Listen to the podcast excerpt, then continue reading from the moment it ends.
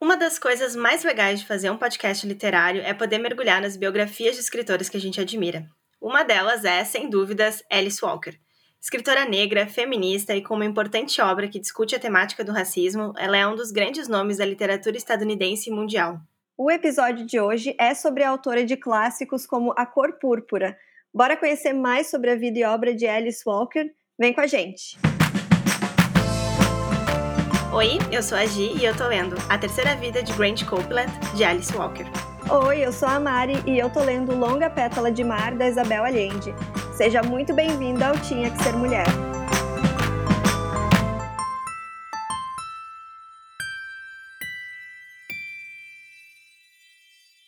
Alice Walker nasceu em 1944 nos Estados Unidos, em uma pequena comunidade rural no estado da Geórgia, no sul do país. Irmã de oito, ela teve pais que trabalhavam na área rural por meio de parcerias, os chamados sharecropping, que na verdade era um mecanismo nos Estados Unidos depois da Guerra Civil e que perpetuava a escravidão de uma forma não institucionalizada. Um fato que muitos leitores não conhecem é que a Alice sofreu um acidente trágico na infância que deixou marcas para toda a sua vida. Aos oito anos, enquanto estava brincando com os irmãos, ela foi atingida no olho por uma bala de chumbo ficou cega daquele olho e por isso teve a autoestima muito abalada. Os seus melhores amigos nesse período difícil foram justamente os livros e a escrita poética. Dividindo o ambiente com 10 pessoas, ela encontrou tranquilidade para ler e escrever embaixo de uma árvore. Anos depois, ela chegou a fazer uma cirurgia para tirar a cicatriz do olho, devolvendo um pouco da sua autoestima. Mas nesse ponto, a literatura já fazia parte da sua vida e tinha deixado marcas profundas nela não tinha mais como seguir outro caminho que não fosse da escrita, ainda mais com o apoio da sua mãe. Outro trauma relevante na vida de Alice Walker foi um aborto que a levou a uma profunda depressão. Do trauma surgiram poemas que a ajudam a lidar com a dor. Alguns dos rascunhos escritos durante esse difícil período fizeram parte da sua primeira publicação em 1968, chamada Once. Hoje, Alice Walker tem 77 anos e segue sendo uma escritora que vale a pena acompanhar.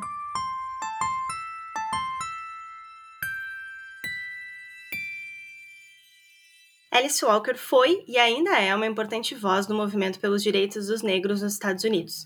Quando jovem, a escritora ganhou uma bolsa de estudos na Spelman College. Era uma faculdade específica para mulheres negras em Atlanta na década de 60. Mas, com seu espírito crítico, ela não se contentou com o posicionamento político da faculdade, que justamente não desenvolvia o espírito crítico nas suas alunas. Como essa realidade não servia mais para ela, ela partiu para Nova York para estudar na Sarah Lawrence College, onde também conseguiu uma bolsa de estudos e teve a oportunidade de fazer um intercâmbio para Uganda. Ela também teve a oportunidade de ver grandes nomes da luta antirracista de perto. Por exemplo, ela presenciou a Marcha de Washington em 1963, quando Martin Luther King proclamou o icônico discurso Eu Tenho um Sonho. Durante sua trajetória, ela chegou a viajar às zonas afastadas para oferecer registro de voto a negros e pobres. Conhecer mais sobre o impacto da pobreza e o racismo na vida dessas pessoas foi essencial para fortalecer as suas convicções e valores ativistas. De 1967 a 1976, ela foi casada com Melvin Leventhal, um advogado americano judeu muito conhecido pela atuação no movimento dos direitos civis. Juntos, eles formaram um casal interracial que precisou superar uma série de dificuldades e até chegaram a receber ameaças de morte. Em 1969, Alice publicou seu primeiro romance, A Terceira Vida de Grant Copeland, e também deu à luz a sua única filha, Rebecca. Em 2003, ela foi presa junto com outras 26 pessoas durante um protesto em frente à Casa Branca. O grupo protestava contra uma possível guerra no Iraque.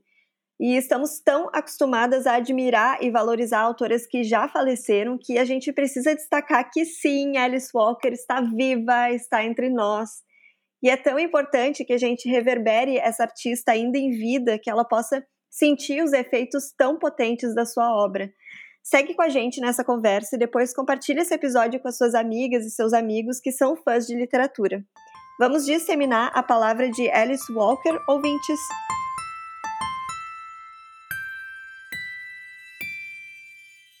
Em 2012, quando veio ao Brasil, ela afirmou, aspas, não sou escritora porque fiz faculdade. Sou escritora porque tenho coração. Fecha aspas.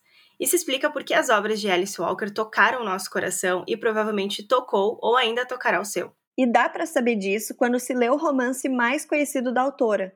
Publicado em 1982, A Cor Púrpura é um dos maiores clássicos dos Estados Unidos. Alice Walker foi vencedora do Prêmio Pulitzer em 1983 pelo livro A Cor Púrpura e do National Book Award. É um romance epistolar, escrito em forma de cartas. Conhecemos a história de Sally, uma mulher negra que escreve cartas para Deus e para sua irmã Nettie. As cartas são um desabafo da vida opressiva que viveu, entre 1900 a 1940, no sul dos Estados Unidos. Jovem, negra, pobre e semi-analfabeta, Célia é estuprada muito nova, afastada da irmã, separada dos filhos e obrigada a casar com o Sr. Albert. O marido então se revela uma pessoa violenta, racista e infiel. Durante a obra, Sally sofre violência de todas as formas: física, emocional e moral. Leia com calma e se permita emocionar. Mas a vida de Sally começa a mudar quando conhece Shug Avery, dançarina de um bordel da região e amante do seu marido. Com ela, Sally explora sua sexualidade, seus desejos e se descobre uma mulher muito poderosa. Publicado há 39 anos, mas infelizmente ainda muito atual, A Cor Púrpura ficou marcado por ser referência contra o racismo e o machismo nos Estados Unidos. Além disso, envolve temáticas ainda pouco popularizadas na época, como o feminismo e a homossexualidade. Enfim, leitora, obras como A Cor Púrpura são necessárias para a gente se aproximar de realidades distantes, de repensarmos o nosso papel social. A gente já leu, inclusive, no nosso grupo de leitura e adoramos. Resgatando as minhas anotações de livros lidos, A Cor Púrpura foi o primeiro livro que eu li em 2018. Eu já vinha de uma temporada em 2017 lendo autoras negras e muito imersa nesse choque de realidade. E Alice Walker tem o poder de dizer o que costuma ser indizível. Seus livros são fortes, potentes, cheios de aprendizados para nós, brancos, né? É realmente um movimento de furar bolha e compreender os nossos privilégios. Como que a gente não vai criar né, uma consciência de classe, de raça, de gênero depois de ler uma obra como essa? Eu realmente não sei talvez se os livros, se esses livros né, fossem mais populares, a gente teria uma realidade um pouco mais humana, talvez um pouco mais empática. Eu posso estar sendo aí otimista demais, mas é que eu realmente acredito no poder dos livros e, e no poder de uma escrita como a dela. Né? Inclusive, se dificultarem o acesso aos livros, e aqui eu já abro um parênteses para retomar o nosso episódio, hashtag Defendo Livro, que segue sendo muito urgente e necessário, mas se a gente dificultar esse acesso, como que a gente vai fazer com que obras necessárias como essa sejam lidas cada vez mais por mais pessoas, né? Sim, Guria. É realmente preocupante essa questão, né? Uh, eu li A Cor Púrpura em fevereiro de 2019 para o nosso encontro mensal de leitura. Eu achei super forte e impactante essa leitura, com uma linguagem simples, nua e crua, mas que faz a gente realmente refletir demais. E fora a construção da personagem principal, que é simplesmente incrível. E também foi uma época em que eu comecei a prestar mais atenção nos livros que eu escolhia ler, justamente para ter mais diversidade nas minhas leituras, mais inclusão de mulheres negras. Então, acabei aprendendo muito com o livro e também saindo da bolha. E realmente, Gi, não tem como não criar uma consciência depois de uma leitura como essa. A gente não é mais a mesma pessoa depois da leitura de um livro como esse. E deveria ser o tipo de leitura obrigatória na escola, sabe? Também quero ressaltar que estou muito indignada novamente com a possibilidade da taxação dos livros. E, ao contrário do que a Receita Federal falou no documento divulgado recentemente, não, os livros não são um produto consumido pela elite brasileira. Inclusive, as classes D e E são as que mais concentram leitores no país. E se você quiser saber mais sobre esse projeto, volta alguns episódios aqui no Spotify para entender melhor do que a gente está falando. Bom, parênteses à parte e voltando à discussão sobre a cor púrpura, o livro foi adaptado para o cinema em 1985. Dirigido por Steven Spielberg, contou com grandes nomes no elenco como a Oprah Winfrey, Danny Glover e Whoopi Goldberg. E claro, né, ela escreveu outros romances também. O primeiro se chama A Terceira Vida de Grant Copeland e narra o cotidiano de três gerações de uma família negra no sul dos Estados Unidos, no contexto pós-guerra civil. Grant Copeland é um trabalhador rural explorado pelo patrão branco nas fazendas de algodão no condado de Baker, na Geórgia.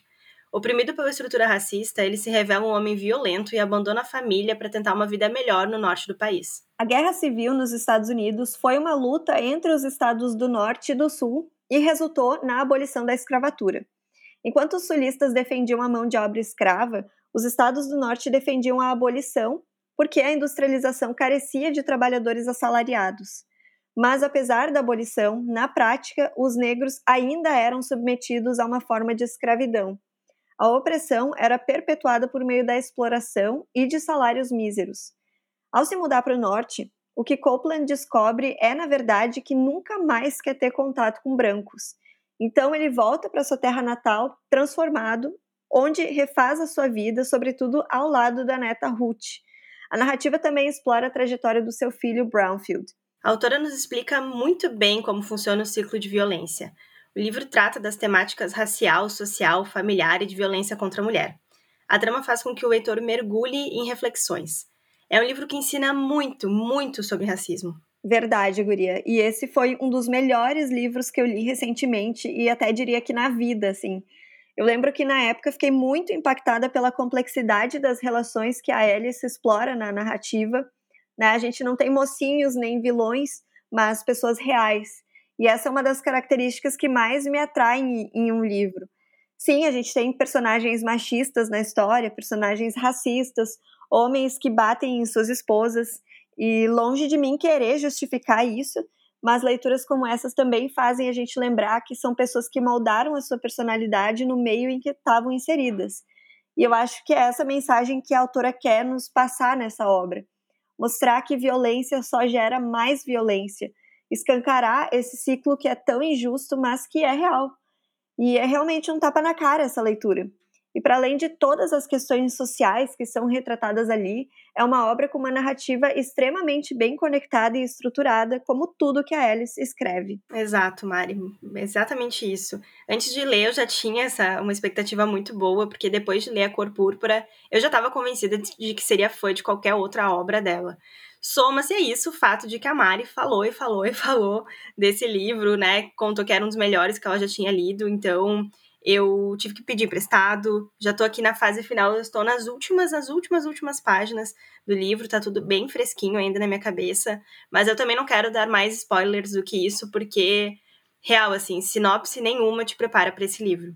É de embrulhar o estômago, de ficar revoltada. Eu cheguei a chorar em alguns momentos, porque essa violência que a Maria comentou, que gera mais violência, ela é realmente muito forte, ela é muito uh, descrita no livro, né? Então, é muito intensa né, essa narrativa que ela nos leva, e ao mesmo tempo eu consigo compreender que ela está tentando me conectar com os personagens, também considerando esses defeitos. Justamente isso, a gente não tem os, os mocinhos, a gente não tem os vilões, mas a gente tem pessoas que têm defeitos e que também têm uh, momentos bons, características boas. Então, alguns personagens são odiáveis, mas no final, né, todos nós somos um pouquinho odiáveis uh, em níveis diferentes. Então, é uma história muito humana, né? Com personagens complexos e que te deixa muito reflexivo. Acho que a gente pode dizer que a terceira vida de Grant Copeland é uma aula de vida e uma aula de consciência. Com certeza. Se tu tiver a oportunidade de ler, sério, vale muito a pena. A primeira tradução da obra para o português foi feita só em 2020 pela Tag Livros, em parceria com a editora José Olímpio. E a obra agora já está disponível a todos e nós recomendamos demais. Recomendamos muito, muito, muito. Gente, mais um fato interessante é que em 2012, a Alice Walker veio ao Brasil para participar da primeira Bienal do Livro e da Leitura de Brasília e também para lançar o livro Rompendo o Silêncio, uma poeta diante do horror em Ruanda, no Congo Oriental e na Palestina e Israel, publicado pela editora Bertrand. O livro é resultado das impressões e depoimentos da autora durante duas viagens importantes, mas também tristes. A primeira em 2006, em que ela visitou Ruanda e Congo a convite da organização Women for Women International.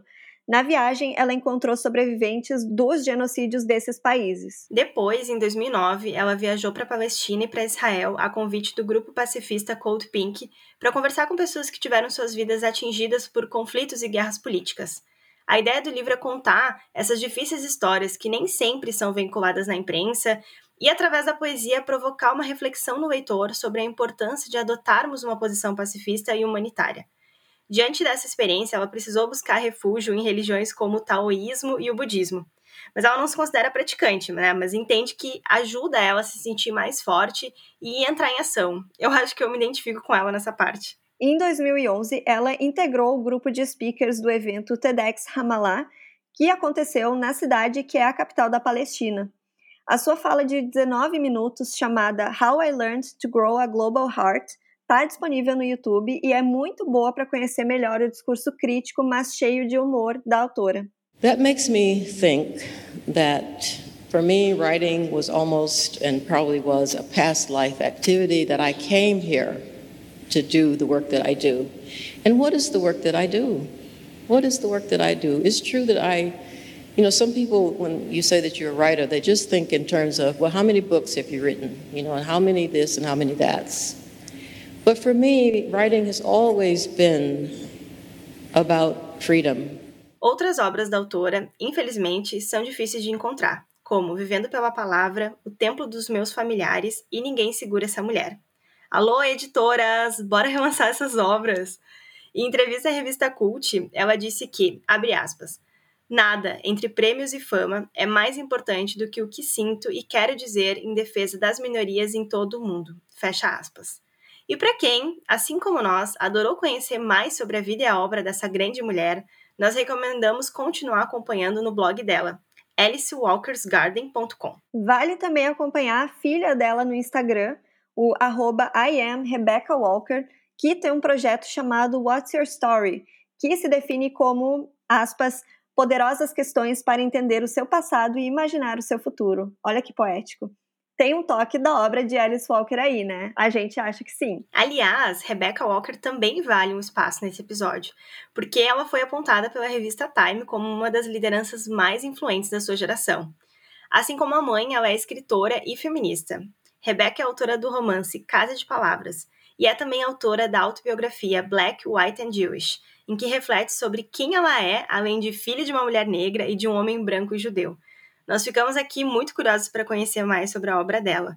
Será que escrever bem é genético, Mari? Guria, tô, tô pensando que sim. Isso tudo tá me levando a acreditar que é genético, sim, porque não é possível. ah, e para quem gosta da obra de Alice Walker e também compreende a importância dos livros para furar essa nossa bolha de privilégio, de raça e de classe, nós também recomendamos a leitura de autoras negras como a Toni Morrison, a Carolina Maria de Jesus, a Andy Thomas, a Maria Firmina dos Reis, a Yagi Azi e a Maya Angelou. Que lista, hein, Mari? Meu Deus, uma lista muito poderosa. E é isso, ouvintes. A mensagem que a gente quer passar com esse episódio é: leia Alice Walker, leia Mulheres Negras. E o nosso agradecimento especial, como sempre, às nossas madrinhas que dão sentido a toda essa pesquisa e desenvolvimento do podcast. Ana Guimarães, Bárbara Rodrigues, Bianca de Souza Nunes, Carolina Sá Mendes, Carolina Marco, Elisa Ponciano, Gislaine Rodrigues, Ingrid César Aires, Janine Gonzaga, Jéssica Scherer, Joyce Rossato, Josifa Menton, Letícia Garcia, Michele Lindau Bernat, Natane Peroto Borges, Nice Passos, Paula Tobic, Raquel Galas, Rafaela de Liquiche, Samantha Machado dos Santos, Sinara Heck Alves, Surian Sayod, Susan Severo, Tami Moraes e Thaís Lino.